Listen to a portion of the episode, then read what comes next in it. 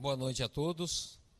Que a graça e paz de nosso Senhor Jesus Cristo esteja com cada um de vocês e em suas famílias.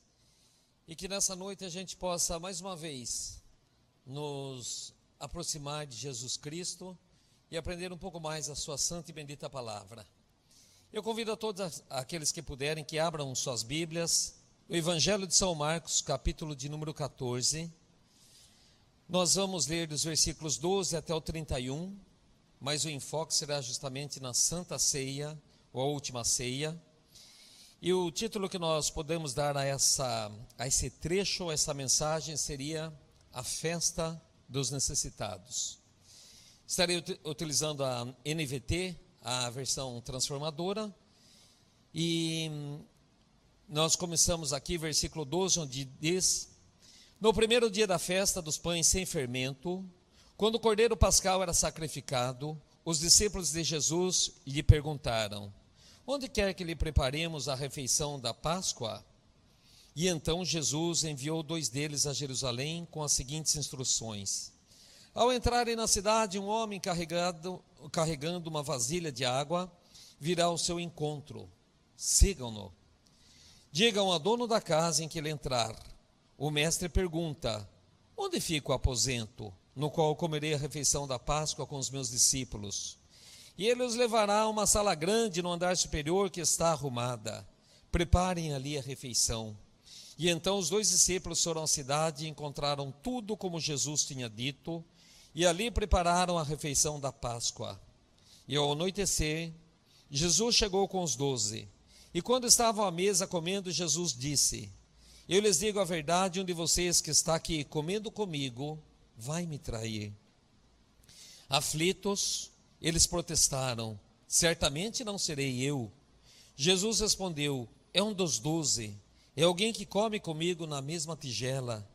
Pois o filho do homem deve morrer, como as Escrituras declararam há muito tempo. Mas que terrível será para aquele que o trair. Para esse homem seria melhor não ter nascido.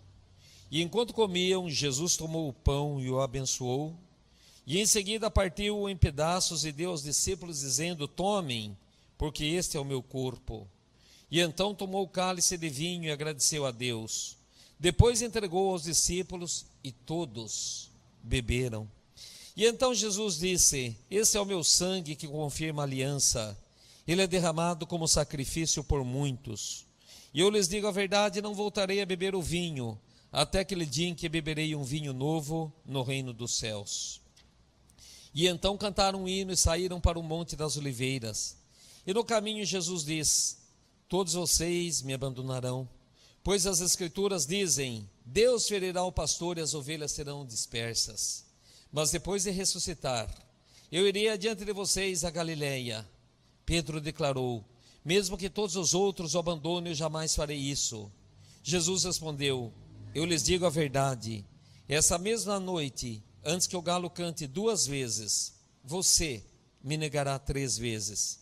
Pedro, no entanto, insistiu enfaticamente: mesmo que eu tenha de morrer ao seu lado, jamais o negarei. E todos os outros discípulos disseram o mesmo. E que o nosso Senhor Jesus abençoe, que o Espírito Santo ilumine nessa preciosidade, nesse trecho tão rico no Evangelho de Marcos. Aqueles que estão acompanhando conosco esse estudo já há um bom tempo, têm notado que o Evangelho de Marcos tem uma preocupação: mostrar que Jesus é o Filho de Deus. E ele vai mostrar que Jesus é ao mesmo tempo servo sofredor, profetizado lá em Isaías. O profeta Isaías havia dito a respeito de um servo que viria sofreria e morreria. E Marcos tem justamente um objetivo de relatar que o filho do homem, ou filho de Deus, é justamente o servo sofredor.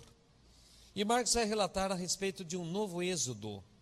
Lá em Isaías também ele vai falar de um novo êxodo, um êxodo de alegria, de exultação. Difícil para alguém ter entendido 700 anos antes de Cristo. Mas quando Jesus vem, e Marcos escreve o seu evangelho, nos traz à luz o significado desse novo êxodo de Isaías. E aqui nós chegamos na última semana de Jesus, onde no capítulo 11 ele entra triunfalmente em Jerusalém. E ali nessa última semana, muitos acontecimentos nós podemos observar. Um deles é a semelhança dessa entrada, vamos dizer, aparentemente estranha de Jesus. Ele que o tempo todo pediu para que não revelassem quem ele era, a partir da entrada triunfal de Jerusalém, Jesus se torna público. Ele, ele entra montado em um jumentinho. E quando você observa o capítulo 11 da entrada triunfal, com essa cena no cenáculo, onde eles comemoram, celebram a Santa Ceia, existe alguma analogia.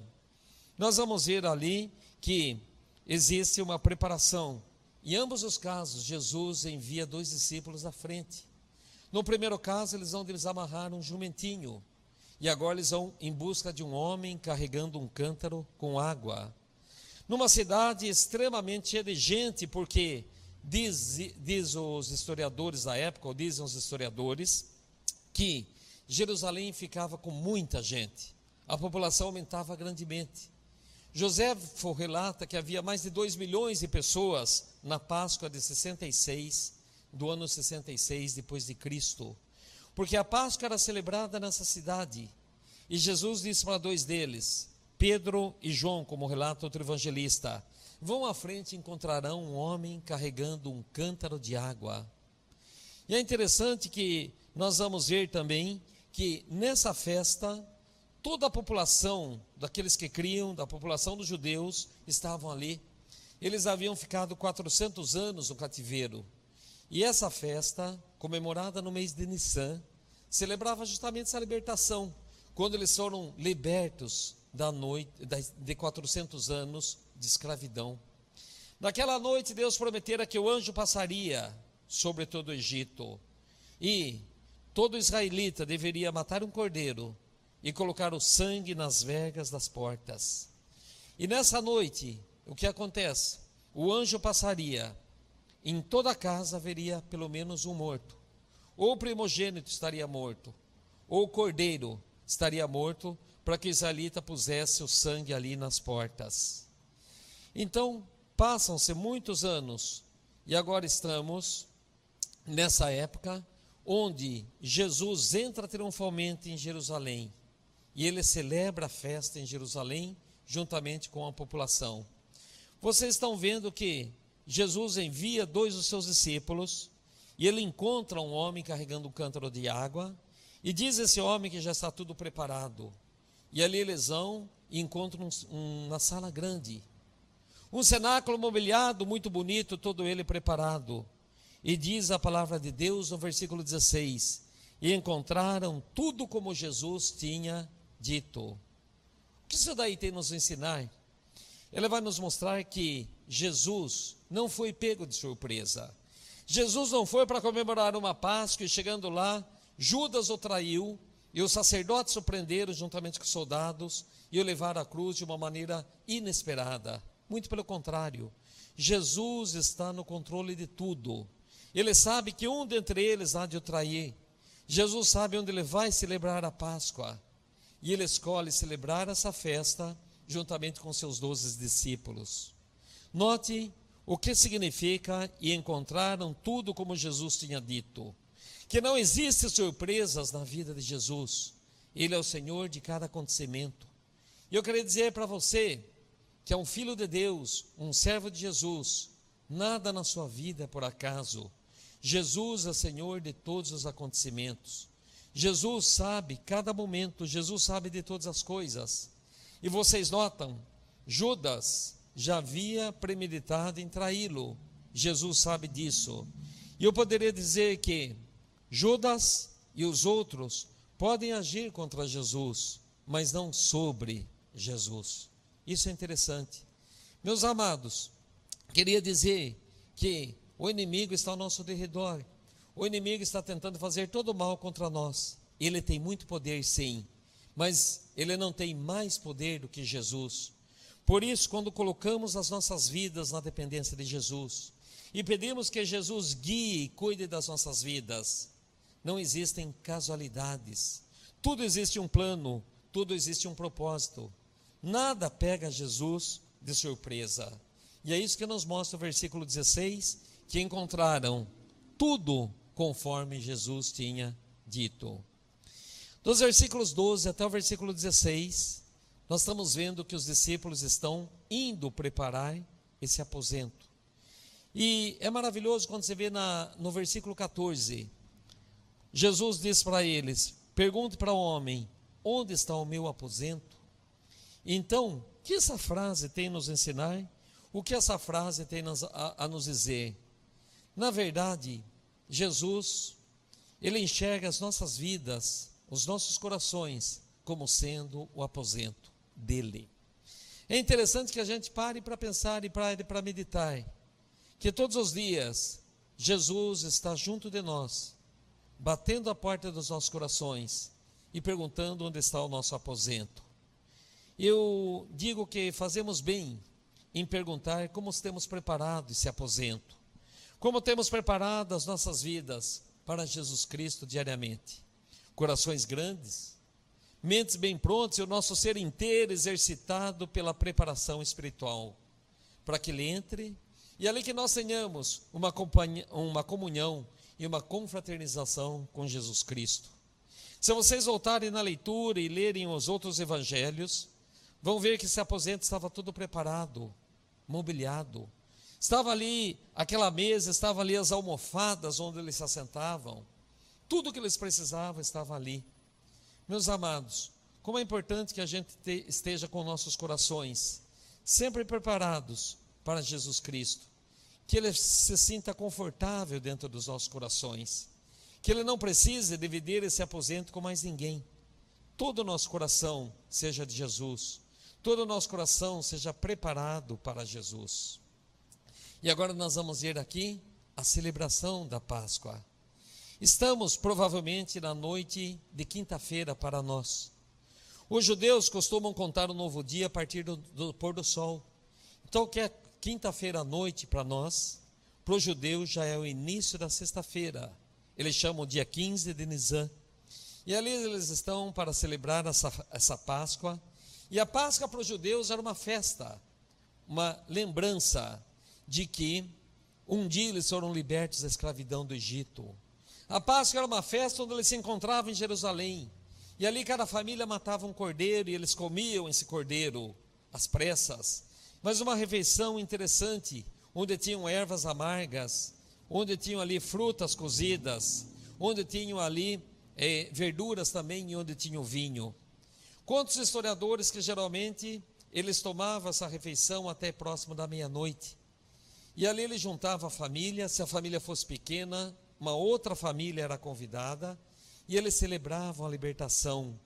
Páscoa significa passar sobre, porque na noite da libertação lá de Israel, o anjo do Senhor passaria sobre toda a casa.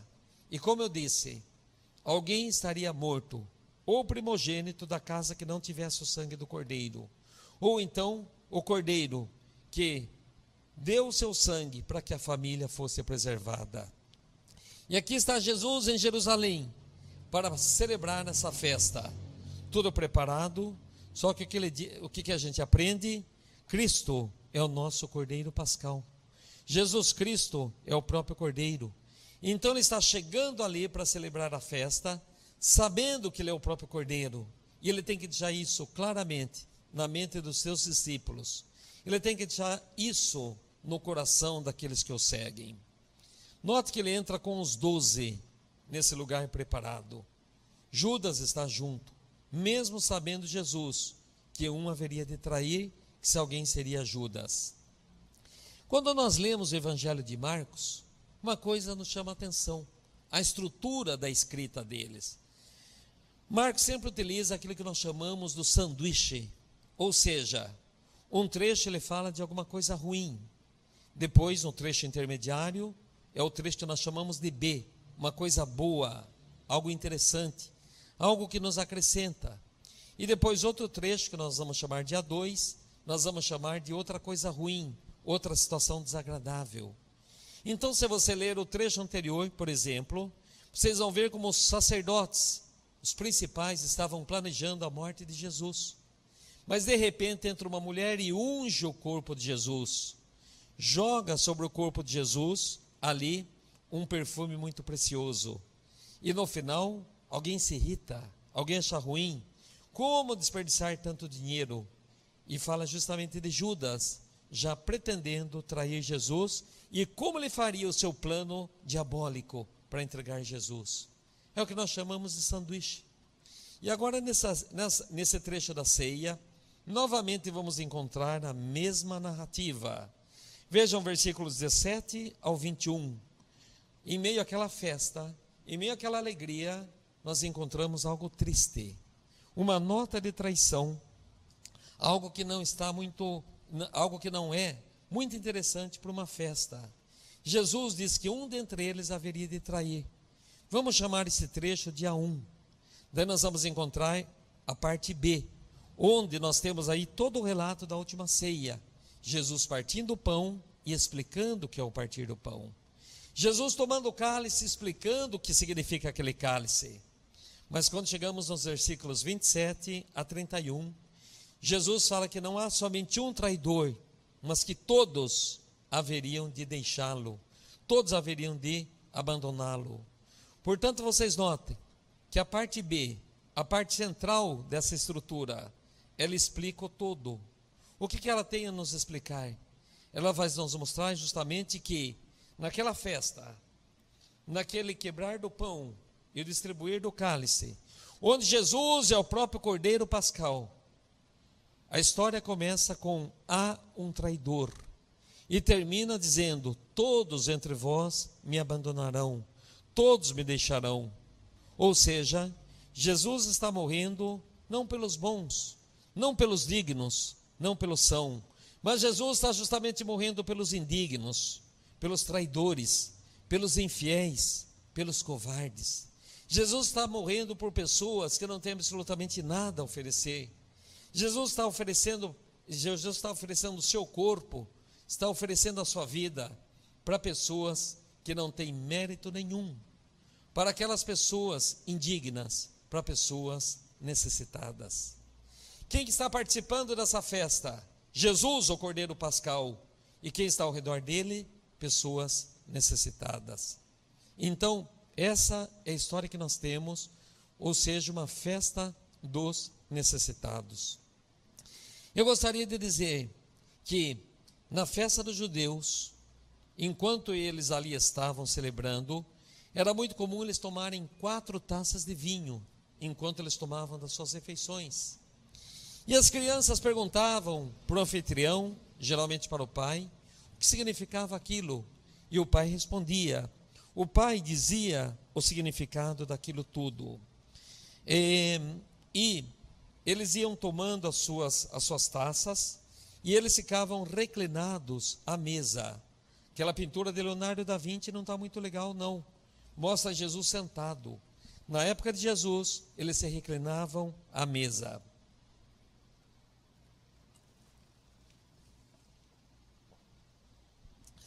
Continuemos aqui.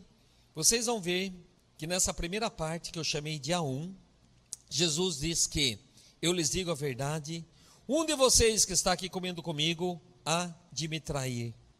E aflitos, eles protestaram. Outra versão usa uma palavra, um sinônimo, tristes. Essa palavra que vocês veem, tristes ou aflitos, aparece somente duas vezes em Marcos. Uma na história que nós estamos lendo no capítulo 14, e outra lá no capítulo 10, a história do jovem rico, quando Jesus lhe oferece a vida eterna. E ele vira as costas para Jesus e ele sai triste. Em ambas as situações, nós vemos que as pessoas ficaram tristes porque falharam com Jesus. Vocês veem quando Jesus fala da traição, eles ficam aflitos, eles ficam tristes, porque existe uma lacuna, existe uma falha ali. Andaram três anos e meio com Jesus, e agora nesse momento entre eles há um traidor. Meus irmãos, todas as vezes que nós falhamos com Jesus, nós nos entristecemos. E todas as vezes que nós fracassamos com Jesus, ou que a nossa coletividade falha com Jesus, nós ficamos tristes, porque a tristeza é, na verdade, algo que toma conta do nosso coração quando nós falhamos com nosso amado Senhor e Salvador Jesus Cristo. Note que Jesus começa dizendo que há somente um traidor, mas no final, todos, na verdade, são traidores. Uns por cobiça, como Judas, que amou mais o dinheiro, outros por fraqueza, outros por medo, outros por covardia. E nós?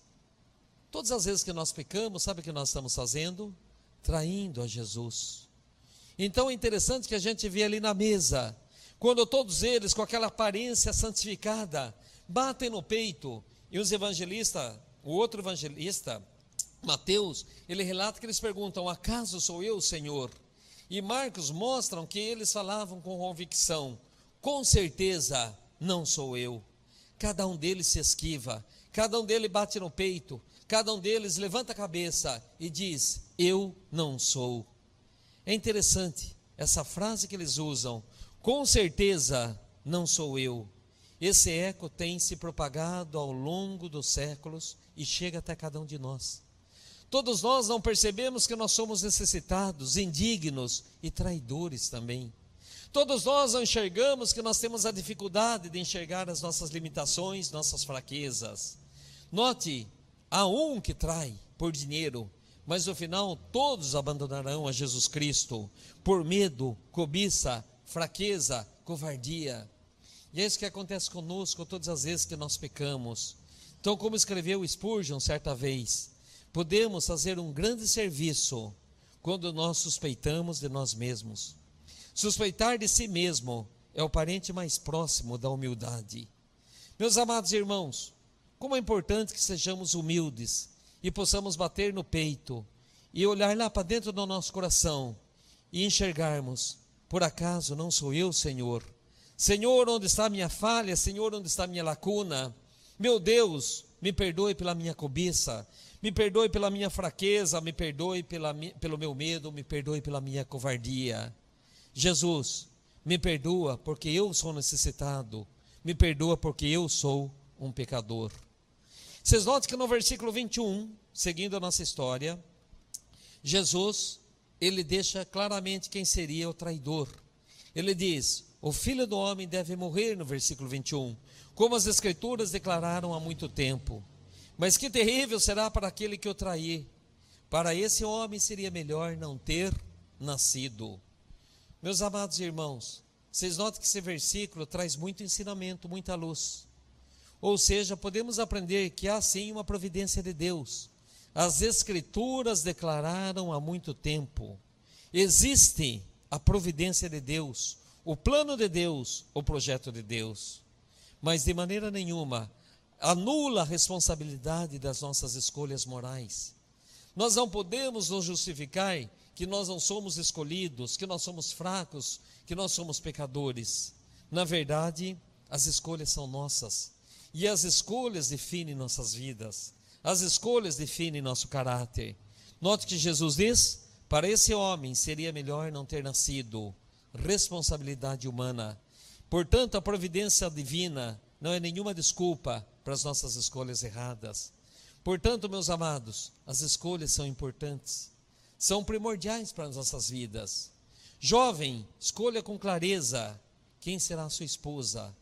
Não escolha uma mulher que não tem amor a Jesus Cristo, porque isso vai te trazer sérias consequências lá para frente. Menina, não escolha um homem que não tem interesse por Deus, porque isso vai trazer muitos problemas lá na frente. E você não vai poder dizer, ah, Deus quis assim. Não, Deus nos quis assim. Deus quis um outro plano. Deus quis algo superior, de acordo com a Sua palavra. Por isso, diante de cada escolha, dobrem seus joelhos e clamem a Deus. E peçam para que Deus oriente, para que Deus ilumina. Nós precisamos da bênção de Deus para as nossas escolhas, para que elas não sejam erradas.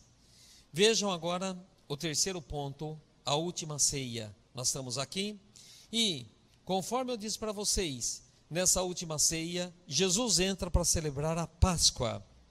E o judeu, na verdade, como eu disse, era uma festa ali na noite, vamos imaginar, de quinta-feira, que para eles já seria o dia de Nissan. Ali eles comiam, partilhavam com a família junto à mesa e eles tomavam cálice respondendo perguntas que as crianças faziam. E no momento do pão, num determinado momento, eles pegavam pão e diziam: Abençoado és tu, Senhor nosso Deus, Rei do mundo, que produzes o pão da terra. Mas Jesus aqui ele entra com outro propósito. Ele entra para instituir a Santa Ceia. A Páscoa era uma festa de lembrança. É a estrela que nesse momento vai perder o seu brilho, porque uma luz mais brilhante chegou. Quando o sol chega, todas as estrelas são ofuscadas.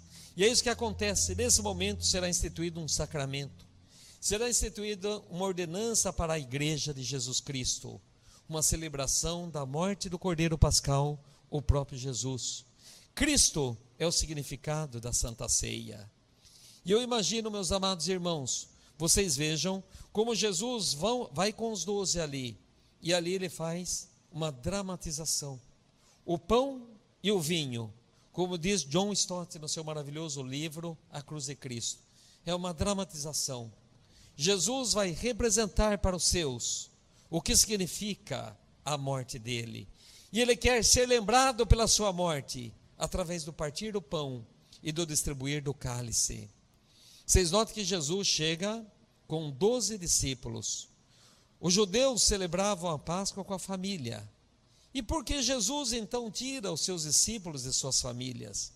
Por que motivo Jesus não deixou eles com suas famílias?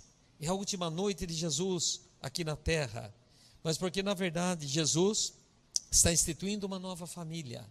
Uma família não de carne e de sangue, mas uma família unida pelo Espírito Santo. Disse Jesus em Marcos capítulo 3, versículo 35: Quem faz a vontade de Deus é meu irmão, minha irmã e minha mãe. Portanto, vocês estão vendo que Jesus está instituindo aqui uma nova família. Uma família formada pelo vínculo do amor a Jesus Cristo. E assim que Jesus quer ser lembrado, onde, através do pão e através do vinho, essa nova família possa celebrar a morte de Jesus Cristo. Vocês notem que ele parte o pão, e quando os discípulos esperavam que ele dissesse: Abençoado és tu, Senhor Deus nosso, Rei do mundo, que produzes o pão da terra, Jesus diz o seguinte: Esse é o meu pão, que é dado em favor de vós. Volta para o versículo 22 e vocês vão observar sete verbos. Esses sete verbos transitivos, todos eles estão mostrando algo interessante para nós. É ver, são os verbos comer, tomar, dar graças, partir, dar, dizer e tomar. Vocês notem sete verbos transitivos, mostrando a atividade graciosa de Jesus para os seus. Jesus está fazendo algo em favor dos seus. Jesus está dando de si próprio para os discípulos. Isso é maravilhoso. Portanto, não existe uma passividade, mas sim uma atividade onde Jesus parte o pão e dá para os seus. Esse esse corpo que Jesus diz, vamos voltar aqui, esse corpo se refere à minha pessoa, todo ser de Jesus Cristo. Portanto, meus amados irmãos, quando Jesus faz isso, ele nos ensina que precisamos tomar o pão. Quando tomamos o pão, nós estamos tomando a morte de Jesus Cristo para nós. Estamos nos apropriando da morte de Jesus Cristo. E Cristo está nos chamando para esse relacionamento. Portanto, não é uma dramatização superficial, não é um teatro, mas é um relacionamento de vida. E eu gostaria que vocês vissem como Marcos vai usar uma palavra repetitiva a palavra todos nesse trecho. Versículo 23 diz: Todos beberam. Após ele dar o cálice, ele reparte o cálice e todos beberam. Vocês vão ver no versículo 27 que Jesus faz uma predição: Todos me abandonarão. Quando você vai para o versículo 31, Marcos usa novamente a palavra todos. Todos que tinham jurado uma aliança com Jesus disseram o mesmo: Nós nunca te abandonaremos. E o versículo 50: Todos o abandonaram e seguiram. Ou todos que beberam, do versículo 23, são os mesmos todos que abandonaram, ou todos que fizeram um juramento para Jesus, e todos que o abandonarão no momento da cruz. O que nós podemos entender? Que essa é uma mesa, é, essa daqui é uma mesa não de mérito, mas uma mesa de graça. Não é uma mesa onde nós podemos dizer que existam pessoas boas que têm o merecimento, mas ali são pessoas necessitadas, são pecadores carentes da graça de Jesus. Portanto, não é uma mesa de mérito, mas sim uma mesa de graça. E cada vez que nós nos assentamos para compartilhar a santa ceia do Senhor, nós devemos reconhecer que nós somos pecadores, necessitados, indignos. Somos pessoas que estamos ali todos partindo o pão e comendo do pão, todos bebendo do cálice, mas no dia a dia nosso, todos nós pecamos. Todos nós muitas vezes traímos a Jesus Cristo. Todos nós negamos a Jesus. Todos nós nos envergonhamos de falar desse Jesus. Portanto, ou todos que estão na Santa Ceia, depois durante a semana, muitas vezes, todos estão traindo, todos estão fugindo, todos estão se acovardando do nosso amado Senhor e Salvador Jesus Cristo. Que nós possamos nos achegar na ceia, reconhecendo que ali é uma mesa não de mérito, mas sim uma mesa de graça. Jesus tomou o cálice, e nesse cálice ele diz que é o sangue da nova e eterna aliança. O sangue está representado nesse vinho. E diz Hebreus capítulo 12: se portanto o sangue que eles tomavam lá no Antigo Testamento, desculpe, o sangue que eles derramavam lá no Antigo Testamento, aquele sangue era para a purificação dos pecados, mas diz o autor aos Hebreus que aquilo tudo era uma sombra. E olha o que ele escreve no capítulo 9, versículos 13 e 14: Se, portanto, o sangue de bodes e bezerros e as cinzas de uma novilha purifica o corpo de quem estava cerimonialmente impuro, imagine como o sangue de Cristo purificará nossa consciência das obras mortas, para que adoremos o Deus vivo. E agora eu queria que mais uma vez você voltasse para o trecho e observe que Jesus vai usar em Marcos capítulo 14 a palavra muitos. Vejam Marcos 14, 24, Jesus diz: Esse é o meu sangue que confirma a aliança. E ele é derramado como, como sacrifício por, ele não usa todos, mas por muitos. Ou seja, Jesus morre naquela cruz do Calvário, e ele morre por muitos, cumprindo Isaías 53, onde diz: Eu lhes darei a honra de um soldado vitorioso, se referindo ao servo sofredor que morreria numa cruz. Pois ele se expôs à morte, ele foi contado entre os rebeldes, levou sobre si a culpa de muitos. Quando você volta para Marcos capítulo 10, versículo 45, nem mesmo o filho do homem, note que só Jesus usa essa expressão filho do homem. Seus discípulos não usavam. E ele diz: Pois nem mesmo o filho do homem veio para ser servido, mas para servir e dar a vida em resgate de muitos. Então Jesus distribui aquele vinho, distribui aquele símbolo do seu sangue, e ele diz que é um sacrifício por muitos. E depois da ceia, finalizados os elementos, onde os discípulos ali participaram dessa dramatização com pão e com o vinho, diz a palavra de Deus que Jesus diz que ele vai nunca mais tomaria desse, desse vinho, até o dia que tomaria novamente no reino dos céus o vinho novo. Ou seja, vocês estão notando que Jesus está remetendo a ceia ao futuro. E ali ele nos dá uma promessa de que ele virá. E um dia nós estaremos pessoalmente com ele. Note, meus amados irmãos, nós vamos tomar esse vinho novamente, comer esse pão lá nas bodas do Cordeiro. Essa é a nossa esperança, essa é a nossa alegria. Não tenha você sua alegria, sua esperança nas coisas dessa vida. Todas elas passam em cair por terra, meus amados irmãos. Mas que a sua esperança e a minha esperança estejam quando Jesus diz que um dia tomaremos juntos novamente essa santa ceia lá no reino dos céus. E nesse dia, símbolos não serão mais necessários, porque a fé será substituída pela visão. Estaremos vendo face a face aquele que venceu o Cordeiro de Deus. Notem depois disso que acontece, eles cantam um hino, eles cantavam os salmos do 116 ao 118. Note Jesus indo para a morte e ele canta um hino, um hino maravilhoso. Salmo 116, 117 e 118. Vocês podem ver nesses salmos, diz: Esse é um dia maravilhoso, o salmista diz. e nele vamos nos regozijar. Interessante que Jesus canta esse hino no seu último dia, no dia em que ele vai dar a sua vida, no dia seguinte será dando a sua vida. Na sua última noite aqui na terra, Jesus cantando o Salmo 18. Esse é o dia que o Senhor quem fez, e nele vamos nos alegrar, vamos nos regozijar. Note Jesus indo para a cruz do Calvário e cantando. Ali eles atravessam o ribeiro de Sidrom, e naquela noite escura e fria, eles chegam até o, o Monte das Oliveiras. Meus amados, eu gostaria de dizer para vocês três verdades sobre a ceia.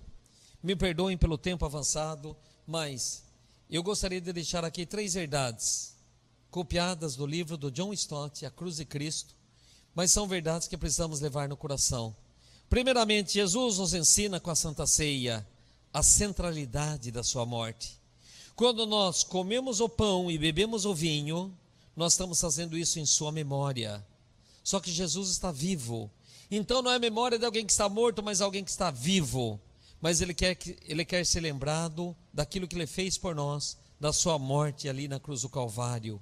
Então, a centralidade da ceia fala exatamente da morte de Jesus. Ele poderia ter feito todos os milagres, ele poderia ter falado as palavras mais belas, mas se não fosse a morte na cruz e o derramamento de sangue, nada disso serviria para a nossa salvação. Segundo ponto, a ceia tem um propósito, e é o propósito, ela nos mostra o propósito da morte de Jesus. Existe agora uma nova aliança, e essa nova aliança nós recebemos o perdão dos nossos pecados baseado numa promessa feita em Jeremias, capítulo 31. Portanto, quando celebramos a morte de Jesus, ali nós temos que entender que temos o perdão dos nossos pecados. E tendo os nossos pecados perdoados, nós podemos entrar agora na família de Deus. Nós podemos entrar livremente na presença do nosso Deus. Nós podemos ser chamados filhos de Deus. O que nós mais precisamos nessa vida o perdão dos nossos pecados. E somente a morte de Jesus pode nos dar esse perdão dos pecados. E a terceira verdade que nós tiramos, que nós precisamos nos apropriar dessa verdade. Nós precisamos nos apropriar da morte de Jesus Cristo. Que seja uma realidade que entre em nossos corações. Os discípulos estavam ali, não como meros espectadores, mas eles participaram. Note que Judas já tinha saído.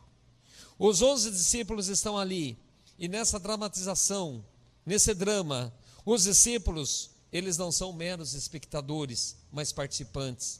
Eles comem do pão e eles bebem do vinho. Se você quer ter uma nova vida, uma vida de salvação, uma vida transformada, creia em Jesus e participe dessa família, dessa nova família. Creia em Jesus, entregue seu coração a Ele e venha participar do pão e do vinho, entendendo o que significou a morte de Jesus para a nossa salvação. Jesus fez algo grandioso, morreu naquela cruz e nos trouxe a salvação dos nossos pecados, nos trouxe a salvação e a gente pode entrar na presença de Deus. Somos livres, somos justificados, temos paz. E eu finalizo dizendo quais as verdades e quais as verdades que nós podemos trazer agora para o nosso dia a dia, para a nossa vida? Se nós aprendemos três grandes verdades, como podemos aplicar essas verdades para o nosso dia a dia? Primeira verdade, meus irmãos, nós somos necessitados. Nós somos pecadores, nós somos traidores. Temos que reconhecer isso. Mas só que nós somos convidados para uma grande festa, porque a ceia é, na verdade, uma grande festa uma festa de alegria, uma festa com cânticos. Então, nós somos convidados porque Jesus nos justificou. Quando nós entramos para a Santa Ceia, nós entramos justificados, nós estamos cobertos pelo sangue de Jesus, então Deus nos aceita. A primeira verdade é que nós precisamos reconhecer que somos necessitados e participarmos na Santa Ceia. O que eu queria dizer que quando você quando você for convidado para a Santa Ceia, participe. Quando a igreja abrir as suas portas e tivermos aqui as reuniões de Santa Ceia, participe. Mas participe com alegria, porque é uma festa. Participe porque você estava morto nas trevas, você estava nos seus delitos e pecados. E agora Jesus te tirou e te trouxe à luz, te trouxe para uma festa, para um banquete. Reconheça onde você estava, quem você era e onde você está agora. Então participe da Santa Ceia com muita alegria. Segunda verdade para o seu dia a dia. Agradeça todos os dias pelo grande amor de Jesus Cristo. Romanos capítulo 5 fala que Jesus Cristo morreu pelos pecadores. Isso é maravilhoso. Romanos capítulo 5 fala que Jesus Cristo morreu por pessoas que são pecadoras, por pessoas que são ímpias, por inimigos. É isso que, Jesus, que Deus fala. Então Deus prova o seu grande amor para conosco, em que Jesus morreu por esse tipo de pessoa, pessoas, pessoas necessitadas, pessoas carentes. Devemos agradecer todos os dias ao nosso Deus por tão grande salvação. Devemos agradecer esse amor infinito de Jesus. Quando você agradece por esse amor, seu coração se inunda de uma alegria sem igual. Quando você tem gratidão no seu coração, as coisas terrenas caem por terra. Você perde as expectativas das coisas dessa terra. E o seu coração se regozija nesse grande amor de Deus. A terceira verdade para o nosso dia a dia, quando nós nos apropriamos dessa verdade, quando nós nos apropriamos do que Jesus fez por nós e participamos dessa grande realidade, quando nós colocamos a morte de Cristo no nosso coração, nós somos participantes da morte dele e beneficiários dessa morte. Então nós vamos ter o desejo de nos alimentar diariamente de Jesus Cristo. Haverá um desejo diário de você se alimentar do corpo de Jesus e do sangue de Jesus. Alimentar do corpo e do sangue não significa obrigatoriamente você estar à ceia, mas que você que já participa da ceia, quando você volta para sua casa, se alimente do corpo de Jesus e do sangue de Jesus. João capítulo 6, Jesus diz: Quem não come da minha carne, não bebe do meu sangue, não tem parte comigo, não tem a vida eterna. E o que significa você se alimentando do corpo e do sangue de Jesus? Você se torna mais semelhante a Jesus é a santidade.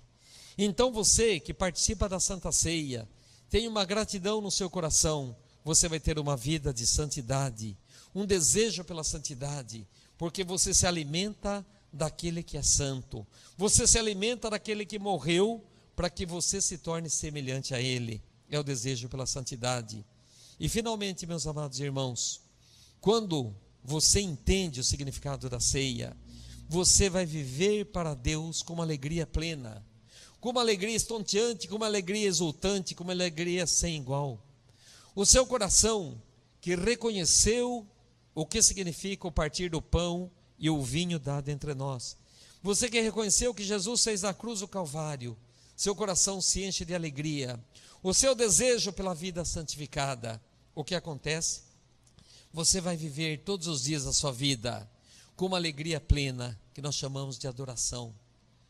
Tudo na sua vida vai girar em torno de uma vida para Deus, uma vida de adoração para Deus. Você vai buscar a glória do seu Deus no seu trabalho, no seu estudo, na sua família, nos seus relacionamentos. No momento difícil que estamos vivendo dessa pandemia, você que tem o coração apertado, você vai descobrir que acima disso tudo existe uma alegria sem igual, alegria para uma vida com Deus, uma exaltação para Deus, a busca pela glória de Deus. Meus amados, não há nada mais precioso do que nos alegrar em Deus, porque Ele nos criou justamente por isso, mas o homem pecou e mergulhou no pecado. Jesus vem e nos salva para que a gente tenha a restauração dessa alegria, a restauração dessa paz, a restauração dessa vida eterna. Portanto, meus amados, eu gostaria de dizer de coração, Volte para esse trecho, leia e medite o significado de: Este é o meu corpo dado por vós, esse é o sangue, o sangue da nova eterna aliança. Eu quero que você reconheça essa verdade, que você seja grato a Jesus por isso, que você se alimente disso buscando uma vida de santificação e que você exulte, glorifique a Deus em todas as circunstâncias da sua vida, que você dê glórias a Deus a cada momento da sua vida por tão grande salvação. Jesus é maravilhoso e nós vamos finalizar agora agradecendo a Jesus por isso. Vamos orar.